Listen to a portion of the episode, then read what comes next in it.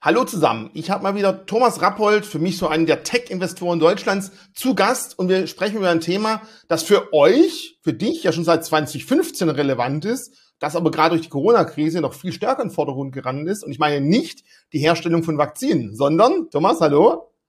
Ja, hallo Reggie, grüß dich. Ich freue mich erstmal bei dir zu sein, wieder in der Sendung. Äh, vielen Dank für deine Vorschusslorbeeren. Ja, es geht um das Thema Cybersecurity äh, dann, also um, äh, um etwas elementar Digitales ähm, und vielleicht auch wichtig, was nicht kurzfristig nur von Corona profitiert hat, wie manche anderen Tech-Unternehmen, äh, sondern durch Corona nochmal einen starken Schub bekommen hat und dieser Schub auch aufrechterhalten geblieben ist.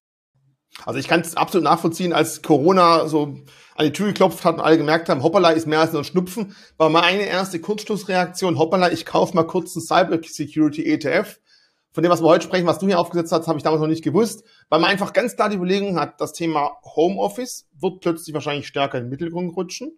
Nach jetzt bald zwei Jahren Corona, ich war jetzt in der Zeit zehnmal an der Börse, geht vielleicht anderen auch so, hat man festgestellt, man kann durchaus effektiv zu Hause arbeiten. Und wenn man dann noch überlegt, bei den aktuellen Energiepreisen, dass man eben nicht sich irgendwie im Auto oder sonst irgendwo durch die Gegend schieben lassen muss, ist es vielleicht sogar auch für die Wirtschaftlichkeit, aber auch für die Umwelt gar kein dummer Plan. Natürlich, das kann nicht jeder Arbeitnehmer machen, es kommt auf die Tätigkeit an, aber da, wo es sinnvoll ist, sollte man es vielleicht irgendwie versuchen. Und da gibt es natürlich ganz viele Einfalltore, weil einfach die Schnittstelle Unternehmen, privat, ganz klar, vor allem im privaten Umfeld, einfach die meisten sind nicht wirklich sauber aufgestellt. Und wenn man irgendwie reinkommen möchte, ist es wahrscheinlich durchaus möglich. Und da war es für mich so eine Idee, hey, da braucht man mehr Sicherheit, aber auch das Thema digitale Werte, alles was an Werten über digitale Wege erschaffen und hin und her geschoben wird, wird auch immer größer und das muss halt irgendwo geschützt werden. Waren das die Überlegungen von euch 2015 zu sagen, das ist vielleicht noch damals ein Nischenprodukt, lass uns da mal was aufsetzen zu dem Thema. Mit Aufsetzen, Entschuldigung, vielleicht ganz kurz vorweg noch, dann darfst du die Frage, äh, die Antwort geben. Ihr habt damals einen Index aufgelegt. Wir werden auch gucken, wie so ein Index bei Zusammensetzung, wie die Ideen überhaupt zustande kommen. Vielleicht auch interessant für alle, die da draußen selber dann mal eigene Branchen analysieren wollen. Und darauf hat auch die Fontebel einen Index-Tracker aufgelegt. Die WKN gibt es am Schluss. Jetzt aber zu meiner Frage. Warum genau dieses Thema? Ja, vollkommen richtig. Also du hast, du hast ein gutes Stichwort genannt, Thema Digitalisierung und das Ganze am Thema Homeoffice äh, oder Remote Work, wie man äh, englisch oder amerikanisch auch sagt dann. 2015 war unser, und das ist ein wichtiger Anwendungscase, äh, Anwendungsfall, den du ansprichst. 2015 ähm, als wir die Überlegung hatten, den, den Index aufzulegen, ähm, habe ich mir mal genau angeschaut, welcher Technologiebereich denn überdurchschnittlich wächst. Für die Zuschauer mal so äh, äh, gesprochen, der Gesamt-IT-Markt äh, dann, der wächst pro Jahr rund mit drei, vier Prozent, je nach äh, Konjunkturlage, mal ein bisschen mehr, mal ein bisschen weniger. Äh, dann aber spannend, der Bereich Cybersecurity äh, wuchs damals schon äh, nahezu zweistellig jedes Jahr äh, dann. Das heißt, äh, ungefähr dreimal schneller wie der durchschnittliche IT-Markt. Und dann kam eigentlich, ähm, war die Überlegung schon 2015, Themen wie Industrie 4.0, autonomes Fahren, Cloud Computing äh, und so weiter. Das heißt, wir haben immer mehr ähm, digitale Punkte, ähm, äh, also Digitalisierung ähm, wird immer breiter, ob im Privatleben oder ähm, im Unternehmensbereich, auch im Bereich der Produktion. Und wie du richtigerweise sagst, je mehr wir digital gehen, umso mehr Angriffsflächen bieten wir, so dass äh, ich zu dem Gesichtspunkt gekommen bin, das ist eigentlich ein, äh, ein, ein, ein perfektes Thema für Anleger, wie sie mittelfristig ähm, und längerfristig überproportional im Tech-Bereich ähm, profitieren und verdienen können, eben durch diesen, ähm, äh, durch, durch dieses Segment Cybersecurity. Wenn wir jetzt hören, es wird im Cybersecurity-Bereich mehr investiert, die Steigerungen sind größer als im klassischen IT-Bereich. Gab es da einfach so viel aufzuholen? Oder liegt es einfach daran, weil mehr und mehr Werte eben geschaffen werden im digitalen Bereich und deswegen die Sicherung dieses Bereichs noch viel wichtiger ist als 2010 zum Beispiel? Ja, ganz klar beides, muss man sagen. Das heißt, die Firmen insbesondere in Europa und insbesondere in Deutschland, und da besteht nach wie vor gewaltiges äh, äh Potenzial, äh, sind da sozusagen noch deutlich unterbelichtet äh, dort. Es ist ja, wie wir politisch auch durchaus von höchster Stelle immer wieder gehört haben, digitales durchaus Neuland äh, dann. Und ähm, so ist das oder war das auch für Firmen. Ich nenne mal aus der Region ein Beispiel. ein, ein bekannter Automatisierungs- äh, und Industrie 4.0 Spezialist äh, in, äh, in der Nähe von Stuttgart, äh, Filderstadt mit dem Namen Pilz. Äh, die hatten vor anderthalb Jahren einen Großangriff äh, auf ihre Systeme, dass sie die gesamte Unternehmung quasi vom Netz nehmen mussten und in dem Zusammenhang wirklich auf, auf harte Tour äh, gelernt haben, äh, was, äh, äh, was Angriff bedeutet auf die Unternehmen. Und man darf nicht äh, unterschätzen, gerade wenn wir jetzt hier in Deutschland und speziell auch im Süden Baden-Württemberg äh, und Bayern hier sprechen, haben wir hier sehr viele Hidden Champions, also sehr viele ähm, Unternehmen, äh, im, äh, die, die auf ihrem Gebiet Weltmarktführer sind. Und das weckt international natürlich Begehrlichkeiten auf diese äh, Informationen, Dokumente, Patente äh, Zugriff zu haben. Und wie du richtigerweise sagst, äh, zunehmend werden die Daten eben äh, wandern in den digitalen Raum. Man denkt auch im, im, im produzierenden Gewerbe an CAD-Zeichnungen, an die, die ganzen Daten, die an, an Werkzeugmaschinen gehen oder ähm, heute spricht man ja auch von digitalen Zwillingen. Das heißt, wenn man über Produktion spricht, wird ja alles digital simuliert. Also da liegt sehr viel digital vor und dementsprechend äh, sind die Schäden auch äh, gewaltig. Äh, dann die letzten Zahlen liegen für die deutsche Wirtschaft bei über 200 Milliarden Euro, die die deutsche Wirtschaft im letzten Jahr geschädigt worden ist durch Cyberangriffe. Wow, okay, das sind Zahlen, die sind immens. Vielleicht auch ganz kurz, du hast jetzt ein Unternehmen angesprochen. Wir werden immer wieder auch nachher von dir andere Unternehmensnamen hören. Alles, was hier genannt wird, natürlich keine Beratung, keine Empfehlung. Aber ich habe vorher im Vorfeld mit dir gesprochen, kannst du nachher zwei, drei Werte mal ein bisschen genauer anschauen. Das macht einfach mehr Sinn, macht euch wahrscheinlich auch mehr Spaß als Zuschauer, aber bitte nicht als Kaufempfehlung sehen.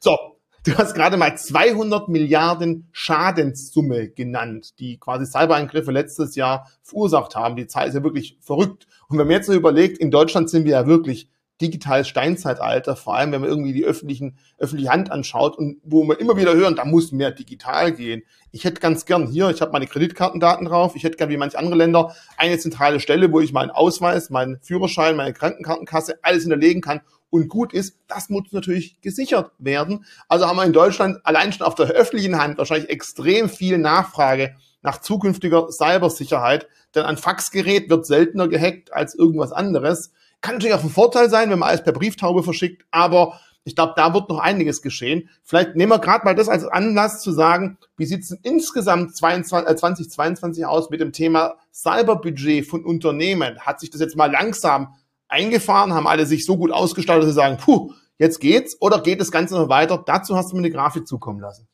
Ja, richtig. Also wichtig ist eigentlich dabei, wo man, ähm, wir, wir haben ja viel über den Ausdruck Resilienz äh, gelernt, äh, äh dann, also Widerstandsfähigkeit äh, äh, dann.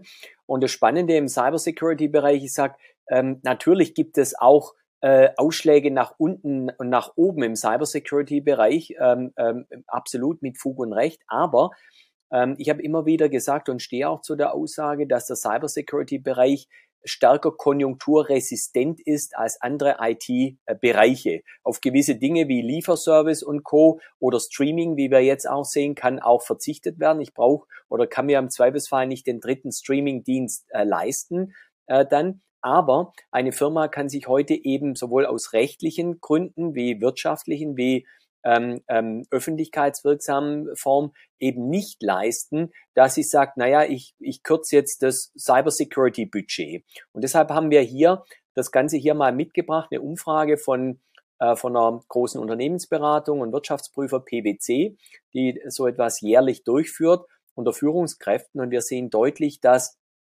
eigentlich eine, äh, eine, eine große Mehrheit an Unternehmen an ihren Budgets im Bereich Cybersecurity festhält oder sie deutlich steigert. Äh, dann. Und das Spannende hier, die öffentliche Hand ist hier noch nicht mal genannt. Wir haben kürzlich gehört von der öffentlich auch von der äh, deutschen ähm, äh, Innenministerin, äh, Frau Faeser dort, äh, dass sie davon ausgeht äh, und das budgetiert hat über die nächsten Jahre, äh, äh, in, auch gerade in der öffentlichen Verwaltung, auch in der Regierungskommunikation, darf ja nicht vergessen, dass Deutschland äh, vor paar Jahren mal einen, einen Cyberangriff hatte, nicht ganz unerheblich, der bis heute, wie so vieles in Deutschland, nicht aufgeklärt ist, nicht wirklich aufgeklärt ist äh, dort. Äh, dann ähm, und ähm, ja und, und und dementsprechend besteht da auch von der öffentlichen Hand viel Nachholpotenzial und die öffentliche Hand muss eben, wie du richtigerweise gesagt hast, im Bereich Digitalisierung ja da in den nächsten Jahren mal ein, paar Stücke liefern, um sich noch, nicht noch weiter in die Steinzeit äh, abzukapseln dort. Ja. Also wir haben jetzt mal gesehen, das Thema Cybersecurity als Target schon 2015 interessant, blieb interessant und wird wahrscheinlich auch interessant bleiben. Jetzt lass uns mal den nächsten Schritt gehen. Ich sagte ja schon, du hast ähm, einen Index entwickelt und hast mir auch mal zugeschickt, wie er so herangeht vom Thema, okay, Thema gefunden, eine Branche, ist interessant, und welche Stufen geht ihr dann eben runter, um zu sagen, welche Werte kommen denn da rein? Weil, wie ich jetzt mal das auf den ersten Blick sehe, hat ihr nicht einfach nur nach Marktkapitalisierung gegangen. Vollkommen richtig. Und das unterscheidet uns vielleicht jetzt auch gerade von so typischerweise, du hast vorher das Thema ETF angesprochen oder von ETF oder Fondsanbietern. Ich bin ein Freund davon, ich habe äh, die Welt von Warren Buffett äh, äh übertragen auf den Technologiesektor. Und das sind äh, paar Dinge entscheidend. Das eine ist, Warren Buffett fährt ja ein, eigentlich ein sehr konzentriertes Portfolio. Also seine vier, fünf größten Positionen ähm, machen ungefähr 70 Prozent seines Gesamtportfolios von 50 Werten aus. Jeder weiß es, größter Wert im Portfolio äh, ist Apple äh, inzwischen, äh, das rund äh, je nach Marktlage bis zu 40 Prozent da ausmacht. Und Buffetts Credo ist ja immer zu sagen, warum soll ich in den zweitbesten Wert investieren, wenn ich auch den besten Wert haben kann dann so. Und man muss dazu sagen, das kommt eben genau im Technologiesektor, in diesen äh, Anleger, die in diese themenspezifischen äh, äh, Produkte rein wollen oder, oder Anlageformen dann, muss man ganz klar sagen, es gibt eben nicht so viele wirklich sehr gute Unternehmen, wenn man wählerisch äh, ist dann äh, und nicht irgendwelchen, äh, ja, äh, zweit- oder dritte Reihe dort kauft. Ich nenne mal ein Beispiel, ein Wert, der bei uns keine äh, Rolle spielt, wie gesagt, auch keine Anlageberatung oder so zu verstehen, ob der Wert gut oder schlecht ist. Cisco. Cisco Systems kennen viele äh, deiner, deiner SEA eben auch, ein großer Netzwerkausrüster, die von absoluten Beträgen her auch viel Cybersecurity-Geschäft machen. Aber für ihr Gesamtgeschäft äh, des Netzwerk-Businesses macht das Cybersecurity nur einen geringen Teil aus. Deshalb sind bei uns nur Pure Player drin, also Werte, die originär ihr Geld im Bereich Cybersecurity verdienen. Wenn ich mir manche Fonds anschaue oder auch ETF-Anbieter, dann findest du da durchaus Geldtransporterunternehmen, Handschellen, die Handschellen herstellen äh, oder Türschließsysteme. Das hat auch mit Security zu tun, aber nicht so viel dann mit Cybersecurity dann. Und ähm, das, ähm, leider Gottes, wird das von vielen äh, deiner journalistischen Kollegen dann auch äh, in den Medien immer wieder ausgeblendet, dass sie sagen, bei einem Thema, da gibt's vier ETFs, da kannst du investieren. Ähm, das ist ähm, leider dann etwas äh, kurz gegriffen, weil man da nicht tiefer reinschaut. Dann, da kommen wir gleich dazu. Also das ist mein erstes Kriterium, wirklich Pure Player. Und dann das zweite sind vier qualitative Selektionskriterien wo wir auch halbjährlich entsprechend anpassen. Da kommen wir gleich dazu, äh, was da die Kriterien äh, sind eben. Das kommt aus der Welt von Warren Buffett, die wir hier eben auf den Tech-Sektor nicht ganz unerfolgreich, glaube ich, über die letzten Jahre übertragen haben. Dementsprechend ist aber euer Hunting Ground, in Anführungszeichen, die mögliche Anzahl von Wertpapieren natürlich wesentlich geringer, wenn du eben sagst, es gibt viele große Player, die zum Teil so ein Nischenprodukt auch Cybersecurity anbieten, aber die lohnen sich nicht, weil das Geschäftsrisiko in anderen Gebieten so groß ist, dass sie einfach nicht zum Cybersecurity-Thema reinpassen. Also sind es auch weniger Auswahl möglich. Genau, weil es, weil es äh, äh, verwaschen ist, sogenannt diluted dann, dass, dass du also nicht äh, äh, dann wirklich die Performance bekommst. Also es ist genauso wie wenn du äh, einen Fruchtsaft kaufst dann irgendwie im Laden und da stehen dann super, da stehen dann Multivitamin, da stehen alle Früchte drauf äh, und irgendwo im Kleingedruckten steht dabei aus Fruchtkonzentrat zehn Prozent äh, äh, hergestellt und alles andere sind Chemikalien und Farbstoffe äh, dann. Oder du kaufst halt einen echten gepressten Frucht, Fruchtsaft und da siehst du einen Preis, dann fragst du, ja, der eine kostet das, der andere das, dann wie kommt's denn eigentlich? Ja, äh, irgendwoher muss es kommen, äh, dann äh, entweder hast du eben äh, eben ein dilutedes, ein verwaschenes Produkt oder ein echtes Produkt. Vielleicht, was hat das für die Anleger? Wir, wir kommen ja nachher noch auch auf quasi auf die Performance und auf, auf das Chart zu sprechen. Wir verfolgen in dem Ansatz, wir haben nur 15 Werte drin äh, in dem, äh, also sehr konzentrierter Ansatz. Und was uns passiert ist, wir hatten das ursprünglich 2015 mal auf Folien gebracht. Ich hatte das kürzlich auch in einem Anlegervortrag kürzlich mal gezeigt, weil man der Finanzbranche ja auch immer wieder sagt, naja, im Nachplappern seid ihr gut, dann hinterher kann man alles sagen. Und jetzt habe ich mal die alten Folien aus, das sind auch Folien, was du jetzt zeigst, zum Teil von uns von 2015, hatte eine alte Folie rausgeholt und dort hatte ich erwähnt, ähm, es dürfte passieren, dass viele unserer Werte, die wir drin haben, auf M&A-Interesse stoßen. Das heißt, dass jemand daherkommt und diesen Wert dann komplett kauft und von der Börse nimmt. Und jetzt halte ich fest, dass es inzwischen schon bei, äh, im, im Laufe der letzten äh, sieben Jahre, also seit 2015, fünfmal passiert, äh, dass ganze Werte rausgekauft worden sind, von der Börse genommen worden sind oder auch von anderen aufgekauft worden sind. Und im Schnitt wurde pro Wert dann als Aufschlag zwischen 50 und 80 Prozent äh, dann bezahlt dann. Und wenn du das dann umrechnest auf 15 Werte, äh, dann, dann hast du da eben ein zusätzliches Upside von 4, 5, 6 Prozent, dann das einfach mal so als Step nach oben dann äh, einfach kommt. Hättest du 70 Werte da drin, äh, dann dann fällt das Thema gar nicht auf dann. Äh, dann. Also hatten wir ein Cybersecurity plus M&A Index eigentlich, das beides zusammennimmt. Heißt es dann, wenn einer von diesen Unternehmen aufgekauft wird, kommt das Cash rein und ihr sucht einen neuen Wert, damit er bei 15 bleibt und äh, restrukturiert? Genau, oder wir fahren auch manchmal, wir fahren auch dann, äh, dann im im Eishockey äh, sagt man ja auch gerne, Shorthander-Goals sind die wertvollsten Goals, also wenn du in Unterzahl spielst. Also ich mag das auch dann durchaus oder hat man schon Situationen, wo wir auch gesagt haben, im Moment fahren wir das Ganze mit zwölf Werten äh, dann vielleicht und, äh, äh und, und reizen das dann auch entsprechend aus. Diese Möglichkeit, diese Flexibilität, die haben wir äh, dort. Also nochmal auf Warren Buffett zu bekommen, wenn gerade nichts Gescheites am Markt äh, da ist dann oder was, was vom Preis-Leistungs-Verhältnis da reinkommt, na dann, dann fährt man es eben auch mit 12 und 13 Werte, äh, dann, weil im Finanzbereich wirst du ja nicht dafür bezahlt, dass du ständig eigentlich hin und her machst, die Taschen leer, also viel Trades oder viel Aktionismus zeigst, sondern Anleger verdienen dann Geld, dann auch, wenn, wenn du das wohl überlegt machst und möglichst wenig Aktionismus dort zeigst dann äh, und eben so, ich habe es hier drinnen, du siehst es hier ja in dem Satz auch, auch die lukrative Fokussierung auch als interessante M&A-Kandidaten äh, dann, äh, dann. Also da hat man das von vornherein hier in unserem Credo drinnen. Und im Silicon Valley gibt's eine Beteiligungsgesellschaft. Ich habe darüber auch schon ein paar Mal auch in meiner äh, Kolumne in der Börse Online dort geschrieben zum Thema Silicon Valley. Thoma Bravo heißt diese Gesellschaft. Die hat eben von diesen fünf Werten, hat sie, glaube wenn ich mich, wenn ich nicht falsch liege, äh, drei Werte da komplett übernommen. Die machen das Spiel immer wieder. Die sind die größte Private Equity Gesellschaft, die Werte von der Börse nimmt, sie restrukturiert, mit anderen zusammenbringt und dann wieder an die Börse bringt und vielleicht später mal wieder von der Börse nimmt. Das ist eben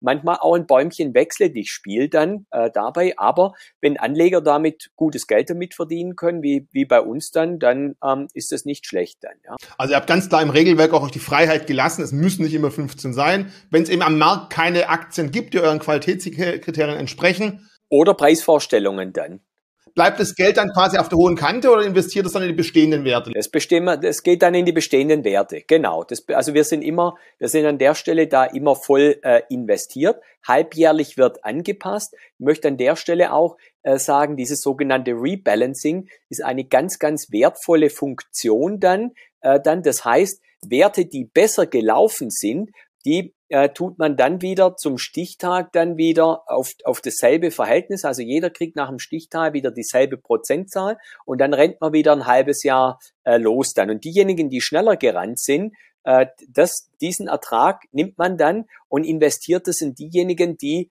dann quasi eher zurückgeblieben sind. Und auch das hat uns in der Vergangenheit viel Geld oder den Anlegern viel Geld gebracht, weil gerade solche Werte, die etwas zurückgeblieben sind, bei denen wir uns dann mit diesem Ertrag höher eingekauft haben, das waren typischerweise dann noch die Übernahmekandidaten und dann haben die Anleger daran quasi zweifach verdient. Einmal durch die Tatsache, dass wir antizyklisch vorgegangen sind und die, also von denen mehr Stücke im Depot hatten und die dann mit diesem Aufschlag 50 bis 80 Prozent rausgekauft worden sind dann, ja.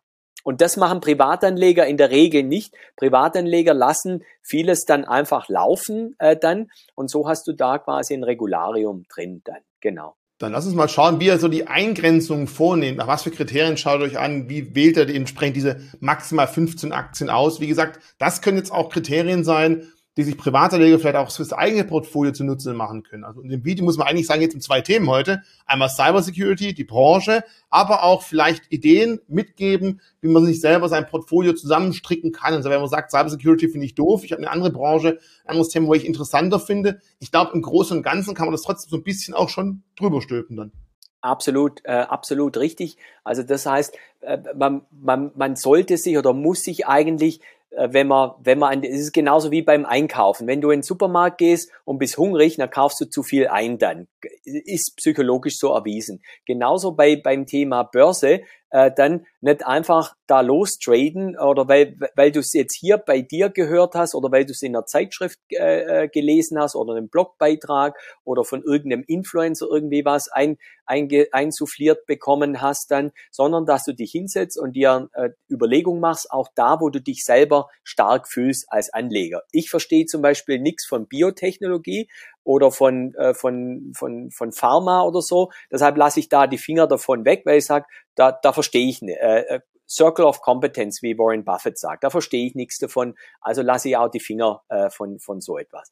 Kommen wir da zurück.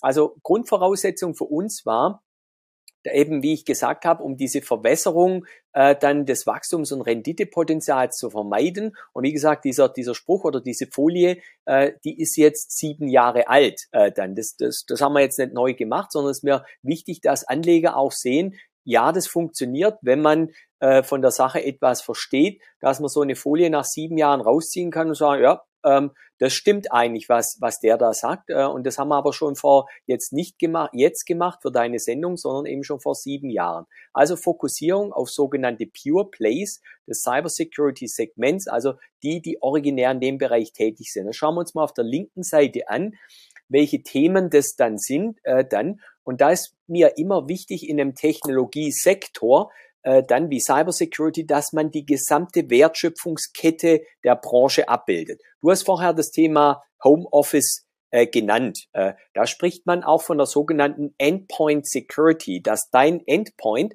also wenn du von zu Hause aus mit deinem Laptop zugreifst, äh, dann, dass der abgesichert ist. Natürlich haben diese Anbieter, die kommen wir da nachher da in der Einzelwertdiskussion, wer so solche Produkte macht, in dem Moment überproportional viel verdient äh, dann, ja, äh, dann. Wenn sich die Sache jetzt wieder normalisiert, dann gleicht sich das alles an, äh, dann. Und deshalb ist es wichtig, dass man eben schaut, naja, nicht nur irgendwie da jetzt kurzfristig einen Wert kaufen, äh, sondern, sondern den Markt. Und jetzt ist auch spannend, die, die Anleger kennen ja gerade aus Baden-Württemberg, Bayern auch den Begriff dieser Hidden Champions, eben der Unternehmen, die meistens auf einem Gebiet besonders gut sind.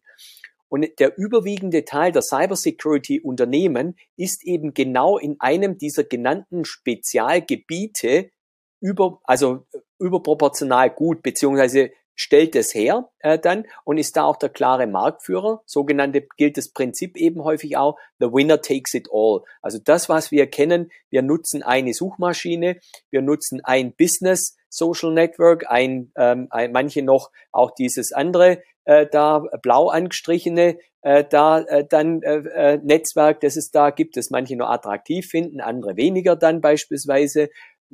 Und äh, manche nutzen dann auch nur ein Online-Kaufhaus, das wir auch äh, kennen da, weil es so einfach ist mit One-Click-Shopping äh, dann. Also da kennen wir das ja von den Plattformunternehmen. Und so ist es im Cybersecurity-Bereich dass ich sage, 70 bis 80 Prozent der Unternehmen sind Spezialanbieter und du musst dann eben das führende Unternehmen daraus finden, äh, dann, äh, das das herstellt und dem Anleger dann diese ähm, Rundum-Abdeckung, also diese Wertschöpfungskette dann anbieten. Und eben da macht es auch wenig Sinn, in den zweit- oder drittbesten dann zu investieren, weil eben, weil the winner takes it all, dann die Skaleneffekte so hoch sind, dass das kein äh, Sinn macht, in den zwei oder weniger Sinn macht, in den zweiten oder dritten äh, Kandidaten dann zu investieren. Und hier sehen wir nochmal, sehen die Anleger äh, wirklich, weil wir geschrieben haben, was sich positiv auf die Performance der Aktie auswirken kann. Zum einen das Stichwort lukrative M&A-Kandidaten, also Übernahmekandidaten. Das haben wir mehr als bewiesen über die letzten Jahre. Deshalb auch immer wieder diese Sprünge nach oben. Und der zweite Aspekt eben dieser Tendenz zur Monopolisierung, eben hohes Marktpotenzial verbunden mit oft hohen Gewinnmargen äh, dann. Ähm, das führt auch dazu, warum zahlreiche dieser äh, Cybersecurity-Unternehmen eben vordergründig jetzt, wenn ich jetzt so Dinge wie Kurs-Gewinn-Verhältnisse angucke, eben nicht so ganz günstig sind, äh, dann vielleicht dann, ja. Okay, das heißt also, du sagst schon, ja, äh, billig einkaufen, ich springe nicht mal zur nächsten Seite. Da ist ja auch ganz klar eine der Aussagen, kauft den Euro für 50 Cent, aber manchmal ist es halt doch nicht möglich, weil man halt auch Spezialwerte hat, die schon vom Preis her relativ hoch sind.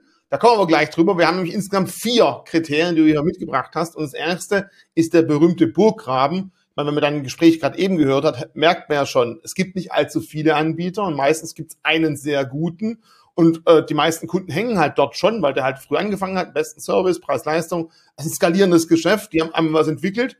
Und jedes Mal, wenn sie es mehr verkaufen, ist es nicht ein riesengroßer Aufwand für die, sondern sie verdienen einfach mehr dran. Und deswegen ist hier natürlich der Burggraben ein sehr, sehr interessanter Punkt zu sagen, nach den Werten suche ich. Ganz genau, ganz genau. Und das sind eigentlich, also auch eben die, dieser Burggraben bedeutet, wie äh, schwierig ist das, sozusagen das auf der grünen Wiese nachzubauen. Warren Buffett bringt ja immer das Beispiel Coca-Cola. Wie aufwendig ist es, quasi eine brausehaltige dunkle Limonade hinzustellen, dann jetzt kann man sagen, okay, da gibt's auch noch andere äh, Cola-Arten äh, dann, also da gibt's ja durchaus Konkurrenz dann. Und im Tech-Sektor ist es eher noch viel zugespitzter, dass es da eben weniger äh, Konkurrenz gibt. Und wir machen das eben an den Punkten fest, wie die Markenbekanntheit dann, also sowohl B2C, also beim Endkunden gegenüber oder B2B, also im Geschäftskundenbereich. Äh, man denke daran, gerade im Geschäftskundenbereich gibt es dann so Unternehmen, so Marktforscher wie Gartner Group beispielsweise, dass die IT-Chefs und Vorstände lesen und die schauen sich dann an in so, äh, in so Charts dann, welches Unternehmen ähm, in dem Sektor ist jetzt das führende Unternehmen äh, dann, also von Innovationsgrad dann, und da bestellen die das. Ja, also früher hat man mal gesagt, wenn du bei IBM etwas bestellst, äh, dann, dann kannst du dafür nicht entlassen werden. Äh, dann, ja, wenn du aber bei irgendeinem äh, Startup irgendwie was bestellst und das geht in die Hose, na, dann fragt jeder, ja, bist du eigentlich deppert? Äh, äh, hättest du einfach auf die Marktverhältnisse schauen müssen. So und das kommt dann quasi auch dazu. Das heißt, wenn sich ein Unternehmen hier klar als Marktführer in dem Bereich rauskristallisiert hat, und so auch von, von Analysten, äh, ich meine jetzt von Tech, also wirklichen Tech-Analysten, nicht von Finanzanalysten so eingestuft wird dann, äh, dann wird auch entsprechend so der Bestellvorgang laufen. Wichtiger Punkt auch das Thema Patentschutz. Äh, dann sind, äh, ist es durch Patente äh, abgesichert und der Aspekt Netzwerke und Allianzen. Damit meine ich auch zum Beispiel sogenannte Reseller-Vereinbarungen. Das heißt, wenn eben so ein Cybersecurity-Unternehmen ein Produkt herstellt, das auch in gewisser Weise erklärbar ist oder das du implementieren musst beim Kunden, dann ist es auf der anderen Seite wiederum für ähm, IT-Dienstleister äh, dann spannend, dass sie sagen, okay, ich, mein Kunde, was weiß ich, Maschinenbauer XY an der Ecke, der will jetzt da, äh, der hat mich angefragt, ich soll da na, bei ihm das Thema Cybersecurity auf Vordermann bringen, äh, dann dann wird er darauf schauen, dieser IT-Dienstleister, dass er eben Verträge mit solchen Cybersecurity-Unternehmen haben, hat, die es ihm komfortabel ermöglichen, das beim Kunden zu installieren. Und da liegt noch gewaltiges Potenzial äh, in, in der Sache, in dieser Transformation hin wirklich zum Kunden, also zwischen Berater vor Ort, äh, dann solchen Unternehmen und denjenigen, die die Produkte herstellen, äh, dann gerade wenn man an den Mittelstand, an den breiteren Mittelstand denkt. Da kennt man halt seinen Dienstleister, mit dem man schon oft Kontakte hatte. Und wenn der im Hintergrund eine Unternehmung kennt, ist es viel leichter, als wenn sich der, der Kunde selber mit dieser Unternehmung in Verbindung setzen muss. Du hast gerade einen ganz wichtigen Punkt angesprochen, den ich sehr interessant finde, den man nicht nur jetzt bei Technologie, sondern auch für andere Branchen anwenden sollte. Wenn man sich wirklich zutraut, speziell in die Branche reinzufräsen, dann sollte man auch nicht nur Finanzzeitschriften und Finanzartikel zu diesen Themen lesen, sondern wirklich auch Fachzeitschriften von Leuten, die sich nicht nur mit dem Geld, sondern vor allem mit der Materie selber beschäftigen. Nur so kann man sich eine Meinung bilden und sagen, ja, es gibt fünf Unternehmen. Ich habe jetzt mal ein paar Berichte gelesen und so wie ich das jetzt aus verschiedenen Berichten zusammengefasst habe, erscheint mir ganz klar nachvollziehbar, dass die Technologie noch nicht unbedingt die Firma, die kann vielleicht noch schlecht aufgestellt sein, aber die Technologie die bessere ist. Und ich glaube, das ist ein Punkt, den hast du gerade angesetzt, den finde ich unglaublich wichtig. Vollkommen richtig. Also ich schreibe ja auch für diverse Tech-Fachmagazine dann äh, dort äh, dann und lese diese Magazine auch, angefangen von, was weiß ich, von Fraunhofer Magazin, Max Planck Magazin, wo du schon in der Forschung äh, Dinge siehst. Wir sehen es an, an unserer Datenbank, Aktiendatenbank, äh, zum Beispiel, als wir nur ein kurzer Schlenker vor zwei Jahren quasi ein Produkt für den Bereich Quantencomputing äh, gemacht haben, dass wir da schon gesehen haben, es gibt viele relevante Patente. Ich nehme mal ein Produkt, große, bin großer Fan dieser, äh, dieser Aktie, so viel darf ich äh, da sagen, äh, dann, und zwar aus dem Nicht-Tech-Sektor, die jeder äh, oder praktisch jeder deiner Zuhörer und Zuseher kennt, die man insbesondere an Weihnachten und Ostern gut kennt, die äh, so goldfarben daherkommen, innen drin ist Schokolade und meistens so ein Glöckchen dran. Also ich spreche von einer Schokoladenfirma aus der Schweiz. Äh, Lind äh, ist das Ganze. Der, der Name darf vielleicht da erwähnt sein, weil wir da jetzt für das Produkt ja auch keine, äh, also für, für die, es ist ja kein Tech-Produkt, da Werbung machen.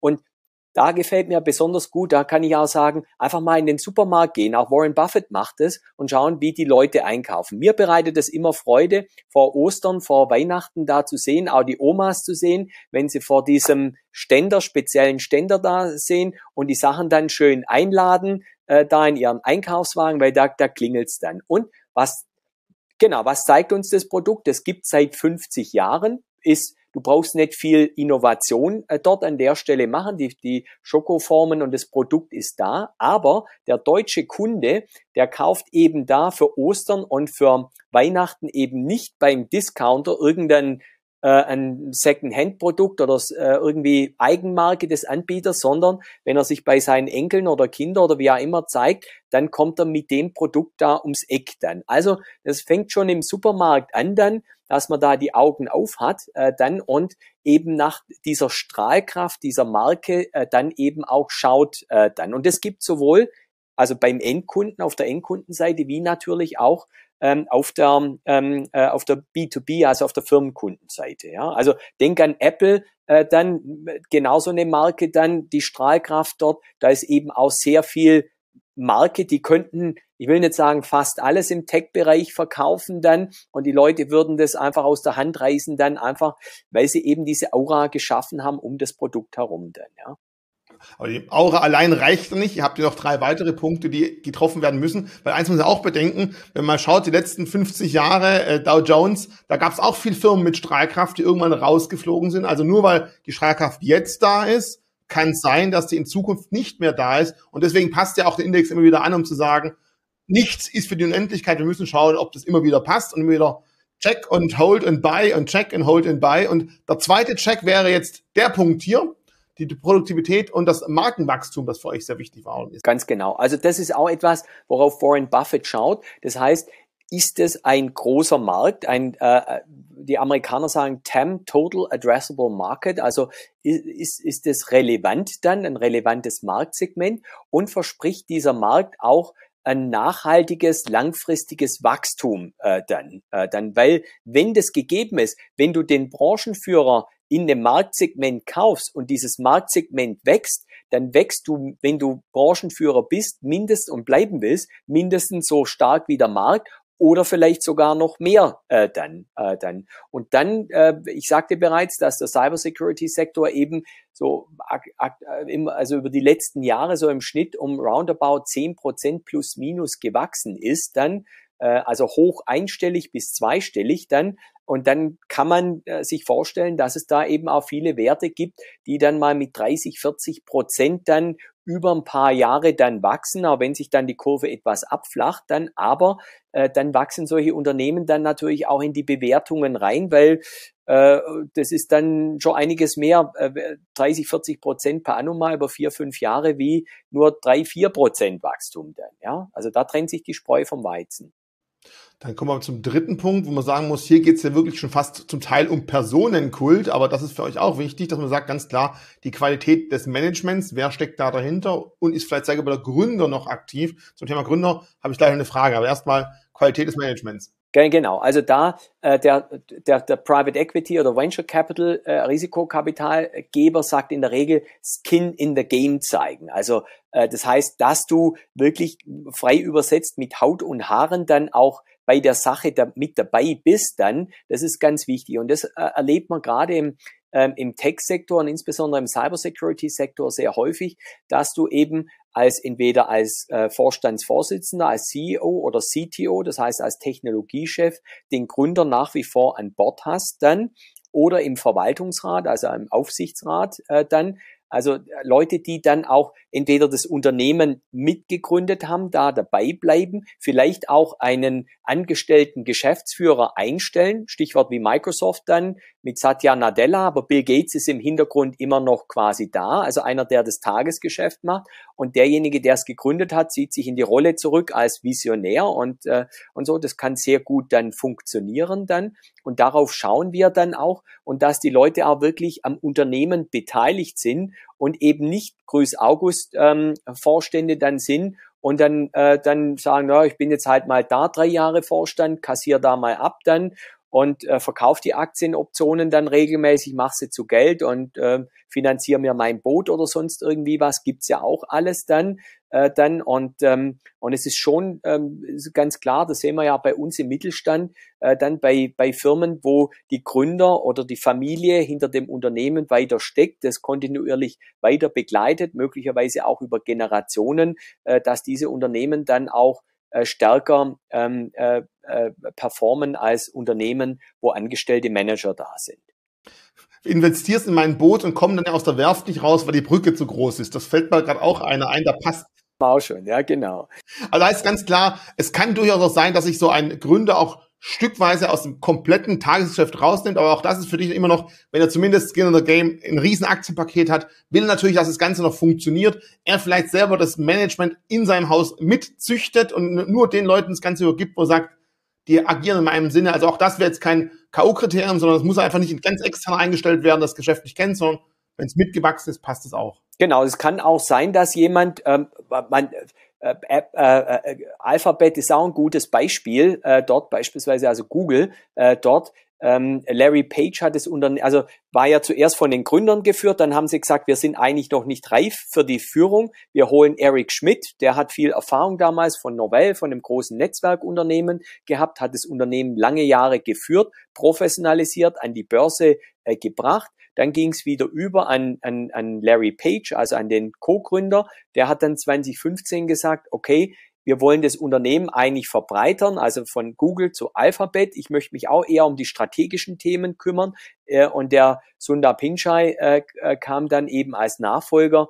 Ähm, und seither hat sich die Aktie auch sehr gut entwickelt. Also ist auch ein sehr gutes Gespann. Also so ein, so ein Wechsel dich Spiel, dann so ein Rollenwechsel kann sehr viel Sinn machen. Man muss ja auch als Gründer von so einem Unternehmen immer sehen, wie weit reicht mein Skill auch, auch mein Managerial Skill dann, wenn es geht an, an IPO, Börsengang und Erweiterung, dann das ist nicht jedermanns Sache. Äh, dann das kann sein, jemand sagt, ich habe mich da wohler gefühlt, mich rein um die Technologie zu kümmern und äh, das andere ähm, äh, ich will jetzt nicht mit Investoren da groß reden oder Analystenkonferenzen und so Zeug da machen, sondern will mich ums Produkt kümmern. Da muss man sagen, ist alles okay dann, äh, wenn, wenn man sich da gut aufteilt und da jemand Gutes findet, passt das vollkommen. Ja. Okay.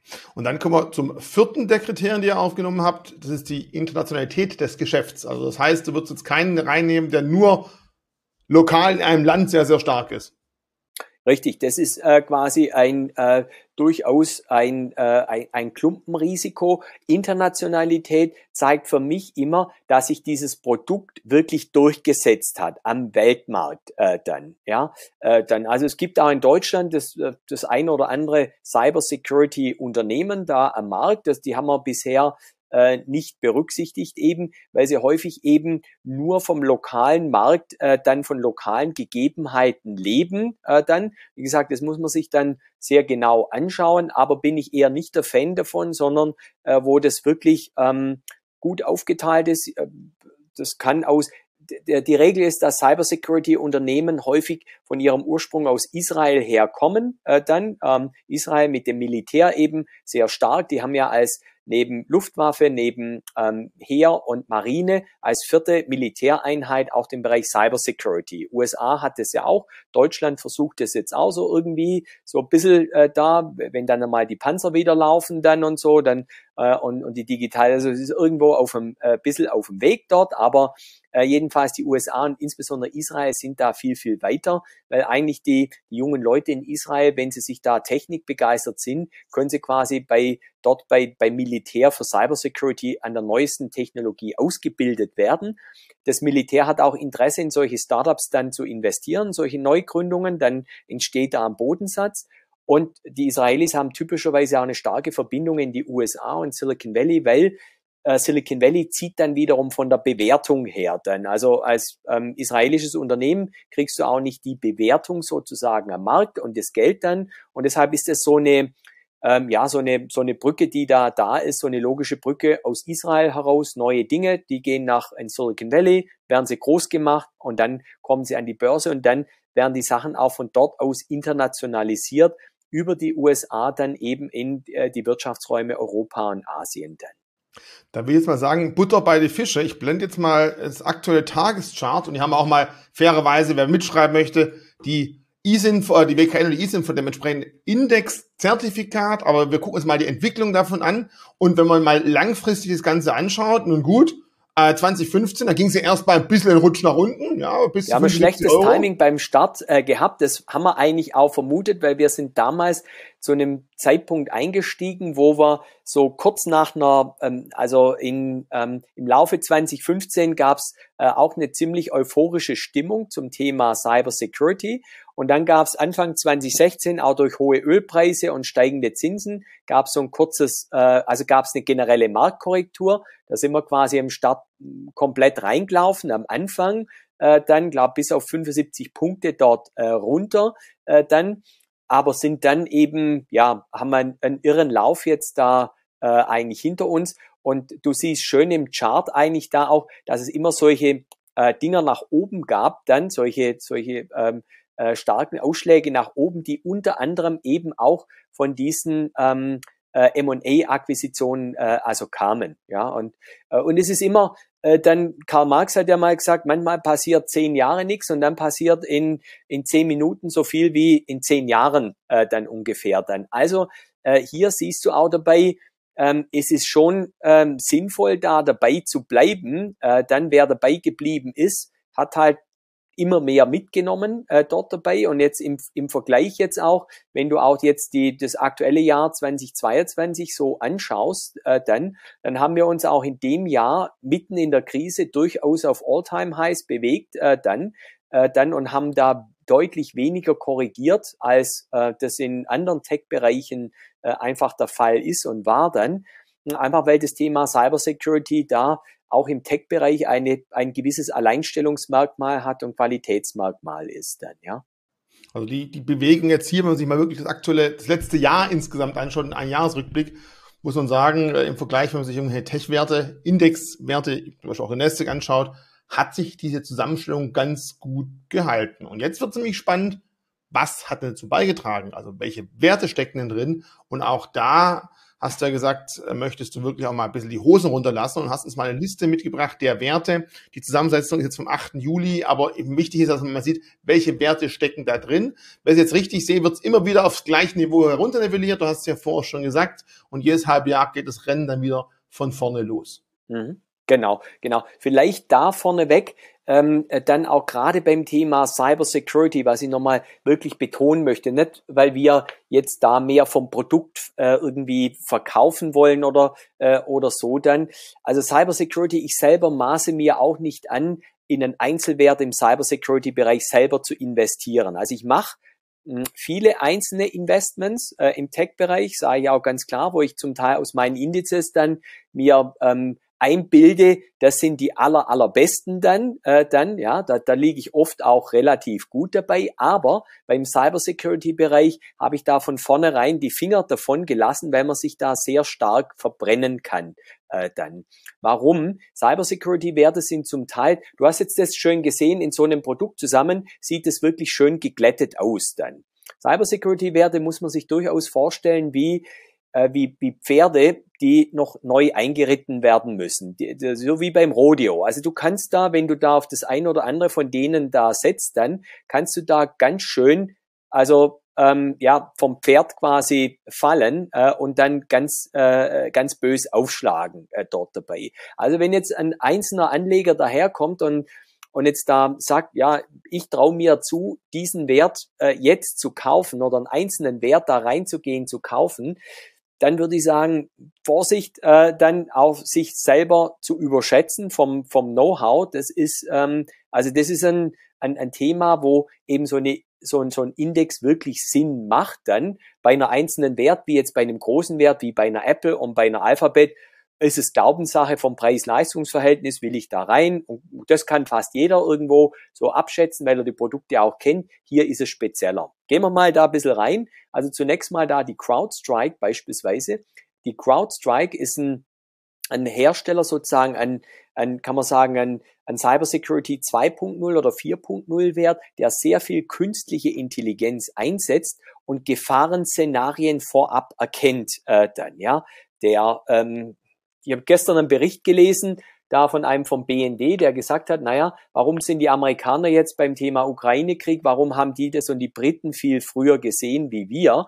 Ja, ganz einfach, weil die mit Satellitenaufnahmen beispielsweise in der Ukraine gesehen haben, wie die Aufstellung dort läuft äh, dann. Also dass da immer mehr dass das nicht ausgesehen hat wie ein Manöver, sondern dass das ausgesehen hat wie eben ein Angriff dann so. Und genau das ist eigentlich auch ein gutes Beispiel dafür, wie diese äh, Firma CrowdStrike eigentlich da arbeitet dann, dass ich eben als Unternehmen schon im Vorfeld sehen kann, kommt da möglicherweise etwas auf uns zu. Also sozusagen so eine Art Cybersecurity-Wetterbericht liefert, äh, quasi welche Wolkenfront oder, oder so, welche Tiefdruckgebiete da auf mich zukommen. Und dann auch ähm, agil anbietet, wie könnte ich da schon, dass ich entsprechend vorbereitet bin, bevor der Angriff dann eben kommt.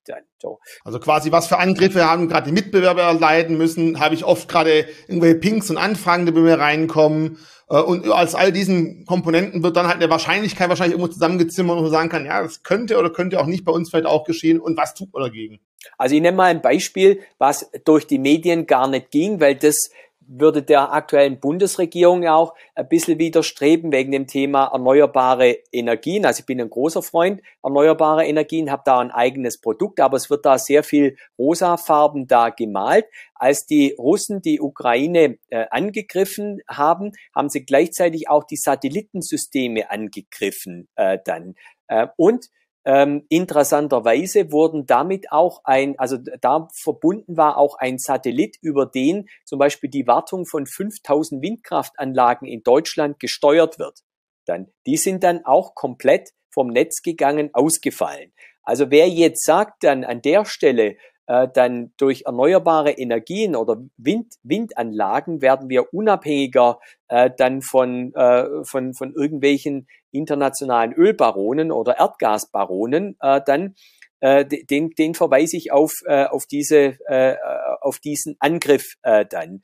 Und das hat das, diese Systeme dort äh, dann, wie die abgesichert sind, muss man sich mal vorstellen. Die kann man für 70 Euro einfach bei Amazon, kann man sich diese Receiver quasi bestellen, wo in den äh, Windkraftanlagen verbaut sind. Äh, dann. Also auch da sieht man wieder, welche Angriffsflächen wir bieten, äh, dann eben in der Infrastruktur. Und es ist nicht nur digitale Infrastruktur, sondern natürlich unsere Gegner draußen, die wir haben, äh, dann, die, die schauen sich dann natürlich auch, wo können sie auch die physische Infrastruktur dann schädigen. Ich freue mich in der Stuttgarter Großstadt, wenn alle Ampeln auf grün gestaltet, äh, gestellt werden, ist glaube auch ein relativ großes Chaos. Also ja, du hast recht, man muss jetzt nicht der absolute Tech-Fanatiker sein, sondern man kann sich ja wirklich überlegen, heutzutage wird ja fast alles digital gesteuert und dementsprechend sind auch natürlich sehr viele Angriffsflächen da, klar. Richtig, genau, ganz genau. Also da, äh, äh wie, wie gesagt, da geht's um äh, da sollte man auch Eben deshalb ist es ja auch wichtig, dass man sich viel resilienter aufstellt. Die Leute früher waren ja auch nicht dumm, als sie Brücken gebaut haben und haben die technisch äh, anders ausgelegt oder Kraftwerke mit entsprechenden Schutz. Wir hören ja immer nur, man kann das abschalten, man kann jenes abschalten, man kann immer abschalten, abschalten, abschalten. An Zuschalten denkt ja gar niemand. Es wäre ja vielleicht sinnvoll, dann äh, mehr zuzuschalten, um dann auch äh, gewisse Backup-Funktionen dann äh, zur Verfügung zu haben, dann, dass wir so ein Gespräch dann auch führen können. Dann. Nächster Wert vielleicht da, äh, Okta, das ist jetzt ein, ein, ein Unternehmen, das dafür sorgt, quasi für digitale Zugriffssysteme, digitale ID, also so klassisch, was man sonst kennt. Man geht in die Firma mit seinem Ausweis, hält die hin, äh, die, die Drehtür geht äh, durch dann und man kommt rein dann. Genauso bietet Okta quasi die Lösung im digitalen Raum. Das heißt, wenn du dich ähm, äh, dann aus deinem Homeoffice da legitimierst, dass du da reinkommst und so.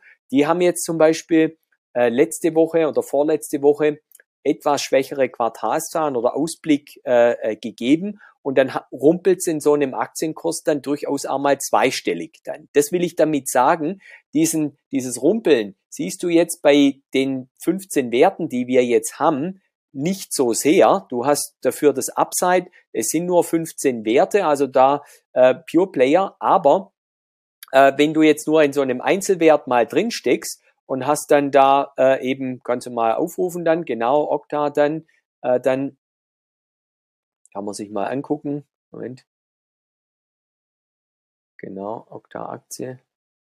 Das war jetzt irgendwie, das ist jetzt, glaube ich, nicht die. Ja, genau, genau.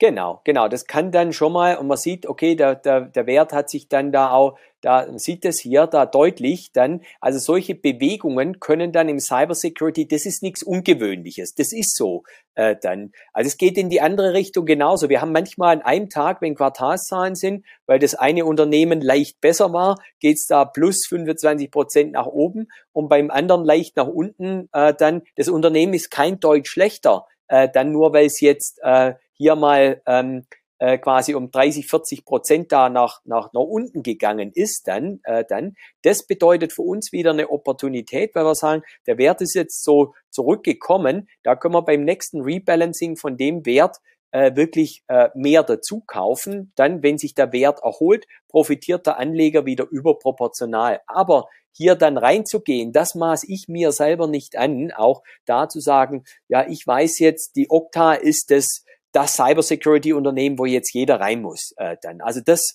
äh, das behaupte ich für mich nicht und das würde ich, wie gesagt, auch nicht für, einen, für einen einzelnen Anleger äh, da behaupten. Ähm, also so tief da reinzugehen äh, dann in. Ich glaube, gerade solche Bewegungen, ich habe gerade nur das Wochenchart aufgemalt, jetzt habe ich einen Monatschart, da ist natürlich von 100 auf jetzt irgendwo 64, da hat es halt wirklich gerappelt. Und ich glaube, es kommt halt auch durch diese Auswahlkriterien, wenn ich einen ganz, ganz strengen Blick auf nur eine Produktart, auf einen Bereich habe, wo das Unternehmen sich aufstellt, dann geht es eben bei der guten Meldung sofort hoch oder sofort runter. Bei breit aufgestellten Unternehmen muss man erstmal gucken, wie sieht es denn insgesamt auf? Und wenn der ein Teil nicht gut läuft, wird es von was anderem aufgefangen. Und, du hast ja vorher angesprochen, die Unternehmen sind meistens sehr hoch bewertet und dementsprechend geht auch mal schnell die Luft raus, wenn man sich sagt, oh, die Zahlen sind jetzt schlechter, aber Du hast ja auch schon angesprochen. Ja, und die Zahlen sind dann unter Umständen gar nicht wirklich schlecht dann. Du musst auch sehen, ähm, das vielleicht mal für die, für die Zuseher auch, äh, dann, wenn man so bei, bei Services wie, was weiß ich, Seeking Alpha oder so gelistet ist, die dann, die dann über Quartalszahlen berichtet, da heißt dann immer Beat on Revenue, Beat on EPS oder Earnings dann so. Und ein Großteil der Wertpapiertransaktionen wird ja nicht mehr von Menschen gemacht, sondern wird von Robotern, von Computer gemacht. Und die schauen nur noch, steht da Beat, Beat. Und wenn das steht, äh, dann geht's nach oben. Steht da irgendwie ein äh, bisschen was anderes, äh, dann sagt der verkaufen. Viele dieser Entscheidungen werden ja von Robotern dann da getätigt dann. Aber das bietet dann wieder auch wieder Chancen eben genau für Anleger dann da zuzugreifen. Ich persönlich lieb, lieb immer sogenannte gebrochene Charts, also solche wie, wie die dann auch dann, weil das bietet dann wiederum Opportunitäten, wo man sagen kann, eben kauf den, ähm, den Dollar für 50 Cent, wo du sowas machen kannst dann. Ja, wenn du nochmal auf fünf Jahre gehst, vielleicht, da sieht man aber auch deutlich, äh, dann eben von 2018, welchen Lauf die Aktie dort eben äh, hat oder hatte und dass wir jetzt wieder eben auf sehr gesunden Niveaus sind, weil das Unternehmen heute natürlich im Jahr äh, 2022 ganz andere Umsätze und, ähm, und Erträge erwirtschaftet, als es im Jahr 2018 der Fall war. Dann, also das heißt, das Chance-Risiko-Verhältnis heute ist eigentlich da viel besser wie damals äh, dann. Aber das passiert immer wieder. Wenn man jetzt eben aber nur in einem Einzelwert unterwegs ist oder war und ist beim Höchststand bei 230, 240 eingestiegen und ist jetzt bei 60, äh, dann habe ich eben da deutlich verloren. Äh, dann, das muss man auch sagen. Dann,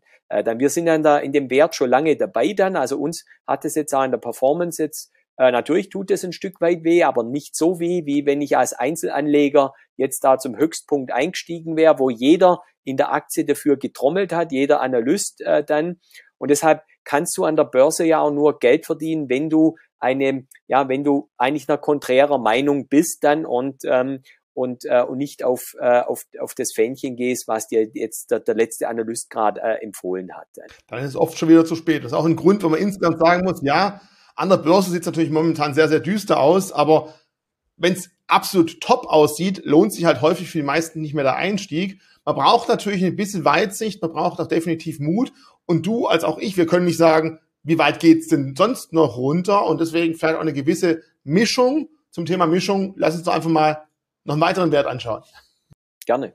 Gerne. Also wir können zum Beispiel einen Wert, den zum Beispiel Warren Buffett im Depot hat, die VeriSign äh, da, äh, dann, wie gesagt, für die Zuseher, wir haben da nichts abgestimmt, wir gehen da wirklich äh, straightforward da rein. Also VeriSign ist ein Unternehmen, ein typischer Buffett-Wert. Äh, Buffett wird ja immer nachgesagt, er versteht nichts von Technologie, macht nichts. Tatsächlich ist er seit langen, langen Jahren größter Aktionär bei VeriSign. Was macht VeriSign?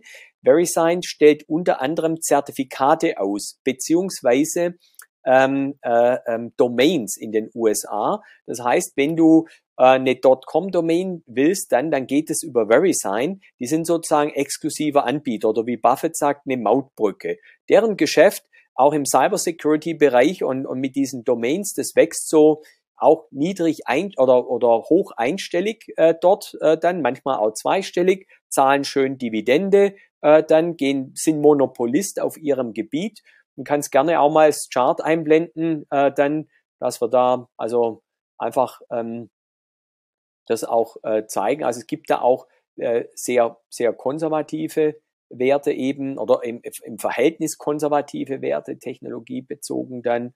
So das letzte Jahr.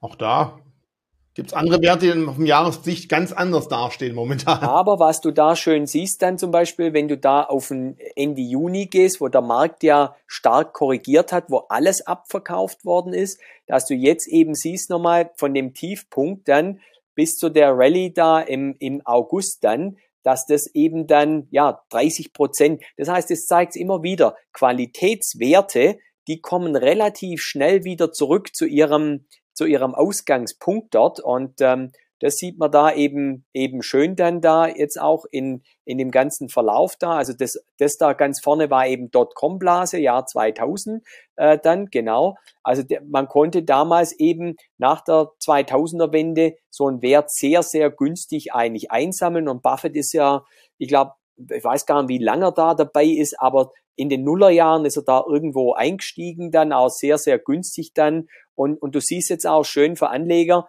äh, dann es ging, wenn du die Linie da nach oben zeichnest, eigentlich hat es nach unten hin auch eine schöne Unterstützungslinie da äh, drinnen äh, dann einfach, weil es auch real unterfüttert ist durch steigende Umsätze und steigende Gewinne, muss man ganz klar sagen. Aber hier sieht man damals die, die Erwartungen und die Hoffnungen waren halt extrem hoch, wie es bei vielen Werten am neuen Markt war oder auch zu Dotcom-Blase. Einige sind verschwunden. Bei vielen hat sich aber die Erwartung durchaus bewahrheitet. Nur man war halt ein bisschen zu voreilig. Ja, man muss natürlich sagen, da hat man halt auch fast 20 Jahre jetzt warten müssen. Und das ist immer wieder bei neuen Technologien so, dass erstmal alles nach oben geprügelt wird, glaube ich, und dann merkt man, hm, ja, was machen wir jetzt eigentlich damit? Ich habe noch gar keine Anwendung dafür. Dann fällt es wieder ins Bodenlose und irgendwann kommt es wieder wie so der Phönix aus der Asche und man denkt sich, das war doch schon mal, aber damals war man halt zu euphorisch mit der Geschichte. Ich glaube, das wird wahrscheinlich vielen solcher Werte sein. Übrigens, Richie, das Bild könntest du gerade, da könntest du als Blaupause drüberlegen, da könnte man eine eigene Sendung sogar drüber machen. Ich habe vorher das Beratungsunternehmen, IT-Beratungsunternehmen Gartner Group angesprochen. Es gibt die sogenannte Gartner Hype-Kurve, die exakt nach dem Bild funktioniert, wie du das gerade eben von VeriSign äh, gezeigt hast äh, dort, wenn du das über, übereinander legst. Weil eben am Anfang, äh, dann steigert sich das bis hin zu einer Euphorie, dann bricht es runter in eine tiefe Depression quasi, wo jeder sagt, ja, jetzt ist das Thema durch. Aber genau da, in dem Moment wird es eben spannend, weil dann kommt die Nachhaltigkeit, weil sich auf diesem sozusagen Humus der Kreati dem kreativen Akt der Zerstörung äh, Schumpeter, Ökonom, dann wirklich das Wachstum dann darauf eigentlich, das langfristige Wachstum dann konkret drauf aufbaut. Dann traue ich mir einfach mal eine Frage zu stellen. Wer jetzt so lange zugeschaut hat, ich merke, wir haben fast wieder eine Stunde gedreht, aber ich glaube, es war hochinteressant und bleibt auch, wenn wir noch ein, zwei Aktien anschauen. Die Frage auf meiner Seite aus an die Zuschauer, die jetzt bis jetzt durchgehalten haben, danke dafür. Spätestens jetzt ein Abo dalassen und ein Like. Das vergesse ich immer wieder zu sagen. Das heißt immer wieder, Richie, du musst die Leute zu animieren, zu abonnieren tut es doch bitte. Eine andere Frage. Sollen wir mit dem Thomas genau das anschauen, mal schauen, wie denn so die Hypephasen von früheren Zeiten, ob sie sind, also wichtig, nur weil das früher so war, wir wissen nicht, ob das so wieder sein kann. Aber es fällt halt schon so ein gewisses Muster auf. Sollen wir sowas mal wieder zusammen anschauen? Oder, ich weiß von ihm, er hat ja auch Indizes zu anderen Themen aufgelegt. Wir haben jetzt hier das erste Video. Ich glaube, bei vielen anderen Themen wirst du auch ähnlich bei der Selektion vorgehen, aber dass wir in andere Branchen, andere Bereiche vielleicht genauer reinschauen. Du hast gerade erneuerbare Energie angesprochen. Ich weiß auch, dass du klassische Infrastrukturindizes aufgelegt hast. Ähm, vielleicht kannst du nachher mal zwei, drei Werte sagen oder Branchen sagen und dann können die Zuschauer auch mal unten kommentieren, zu welchem wir vielleicht nochmal ein Video in der nahen Zukunft machen sollen erstmal das und dann gucken wir uns noch ein oder zwei Aktien an und dann haben wir die Zeit auch wirklich absolut gut genutzt. So, welche Indizes mit welchen Branchen könntest du denn noch aus dem Hut zaubern?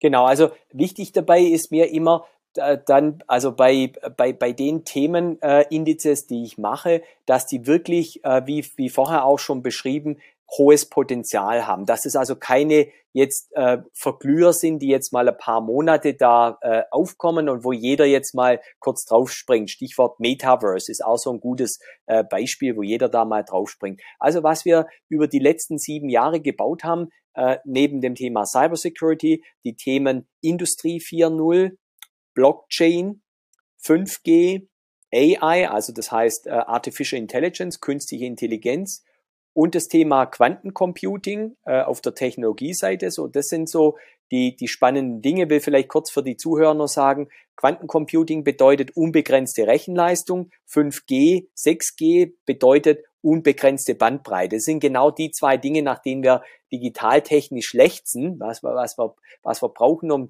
äh, insgesamt voranzukommen. Und auf dem Non-Tech-Bereich oder, oder, oder Lower-Tech-Bereich habe ich zum Beispiel ähm, auf dem Warren Buffett vor zwei Jahren zu seinem 90. Geburtstag den sogenannten Omaha Alpha Index gebaut, also die besten äh, Werte seines Portfolios. Da haben Anleger auch weit überproportional von dem Ding profitiert und den Bereich digitale und erneuerbare Infrastrukturen haben wir in einen Index gepackt, weil hier auch von Seiten der Regierung äh, sehr viel Geld reinfließt. Stichwort Digitalisierung, Dekarbonisierung, das im Paar äh, gemacht auf, ähm, auf Cashflow-bezogene Werte, äh, die inflationsresistent sind. So, das können wir äh, den Zuhörern, Zusehern da eigentlich dieses Portfolio anbieten. Also fünf Tech-Werte, fünf Low-Tech-Werte, also Branchen. Ich werde auch meine Beschreibung nochmal die einzelnen Punkte aufschreiben. Und wie gesagt, wenn ihr euch das eine oder andere davon wünscht, schreibt es mal dazu. Ich glaube, wir werden Thomas dazu sicherlich nochmal gewinnen können. Und darf es vielleicht da reinhalten. So viel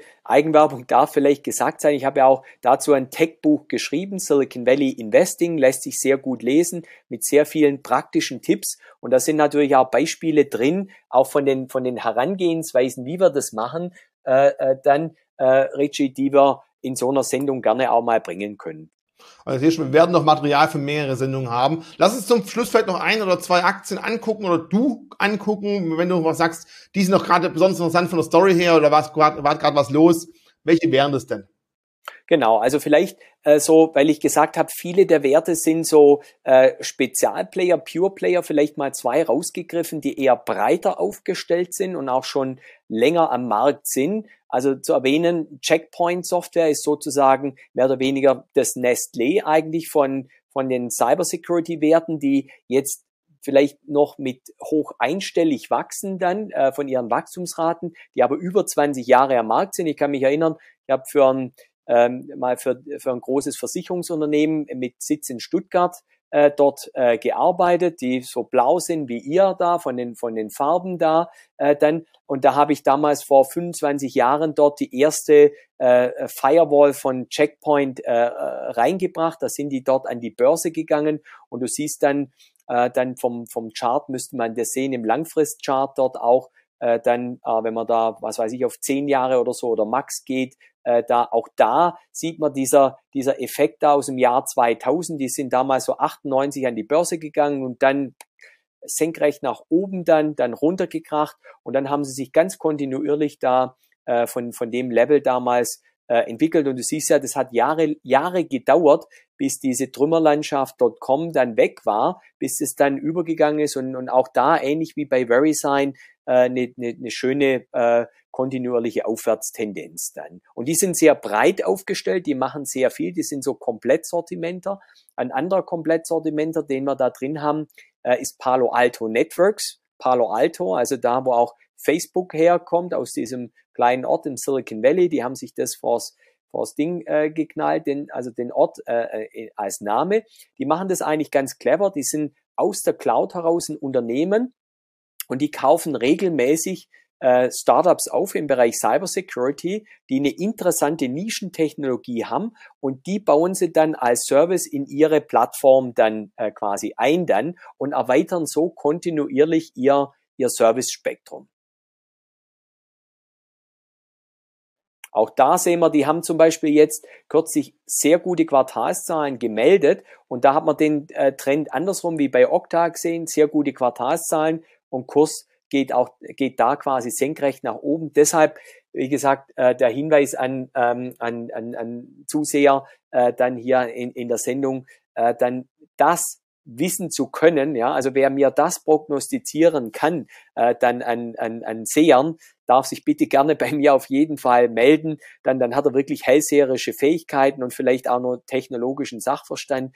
Äh, dann, ähm, dann können wir über eine Mitarbeit sicher reden, aber das ist schon also sehr, sehr selten. Das Gemeine ist ja, selbst wenn man die guten Quartalszahlen kennt, weiß man immer noch nicht zwangsläufig, was der Markt daraus am Aktienpreis macht. Also auch das ist ganz wichtig. Es gibt Erwartungen am Markt, es gibt Analystenmeinungen und es kann sein, die letzten Quartalszahlen waren X, die nächsten Quartalszahlen sind noch besser. Es wird aber ein noch besseres Ergebnis erwartet und dementsprechend können sogar sehr positiv, auf den ersten Blick, positiv erscheinende Quartalszahlen dazu führen, dass die Werte in den Keller rauschen. Also das ist immer ein wichtiges Spiel. Zahlen eins, Reaktion des Marktes. Das Markttests ist das zweite. Und das in Zusammenhang zu bringen, ist oft nicht so einfach. Absolut. Und genau das äh, Richie, das bietet wiederum eben diese Opportunitäten äh, dann wiederum. Wenn, äh, wenn, wenn Marktkräfte das vielleicht falsch einschätzen, wenn du dann auf der anderen Seite bist äh, und sagst, nee, ich sehe das anders, äh, dann ähm, und das, die, die Rechnung geht auf, dann hast du daraus den Gewinn. Aber um das anders zu sehen oder dir ein Urteil bilden zu können, braucht es eben extrem viel Fachwissen, sowohl auf der Finanzseite wie auf der Tech-Seite und jetzt hier in dem spezifischen Fall auch noch sehr viel Branchen- und Unternehmenswissen dann. Super. Ich habe jetzt seine Zeit etwas mehr in Anspruch genommen, als wir es eigentlich geplant haben. Aber mir hat es unglaublich Spaß gemacht, das Thema. Ich weiß, warum ich in einem Index zumindest investiert bin drin, weil das Thema einfach gekommen ist, definitiv um langfristig zu bleiben. Allein schon, wenn wir irgendwann weitergehen, auch im Thema Hausautomatisierung, ja, dann wird es auch noch wichtiger. Wenn wir nämlich Energie sparen wollen, dann müssen wir nämlich wissen, wo sind die Energiefresser, wie kann ich das steuern, zu welchen Zeiten lasse ich was laufen. Allein das, also ich glaube, es gibt noch viele, viele Themen, die in die Zukunft noch wichtiger sind, damit sie abgesichert werden. Und dementsprechend glaube ich, ein sehr, sehr tolles Thema. Keine Beratung, keine Empfehlung. Keiner muss jetzt diesen Index-Tracker oder irgendwas anderes zu dem Thema kaufen. Aber lasst euch einfach durch den Kopf gehen, wie oft ihr mit Sicherheit, mit Datensicherheit äh, in Kontakt kommt. Und wahrscheinlich ist es häufiger, als man es auf den ersten Blick glaubt und vielleicht feststellt. Und dementsprechend überlegen, ob die Branche für euch interessant ist. Die letzten Worte, Thomas, gehen an dich. Von meiner Seite erstmal vielen Dank. An dich auch, Richie, und an die ganze, deine ganze Community. Hat wirklich Spaß gemacht und würde mich freuen, äh, äh, wenn, wenn ihr uns wohl gelitten seid und äh, eine Folgesendung haben möchtet. Da bin ich mir sicher. Ciao.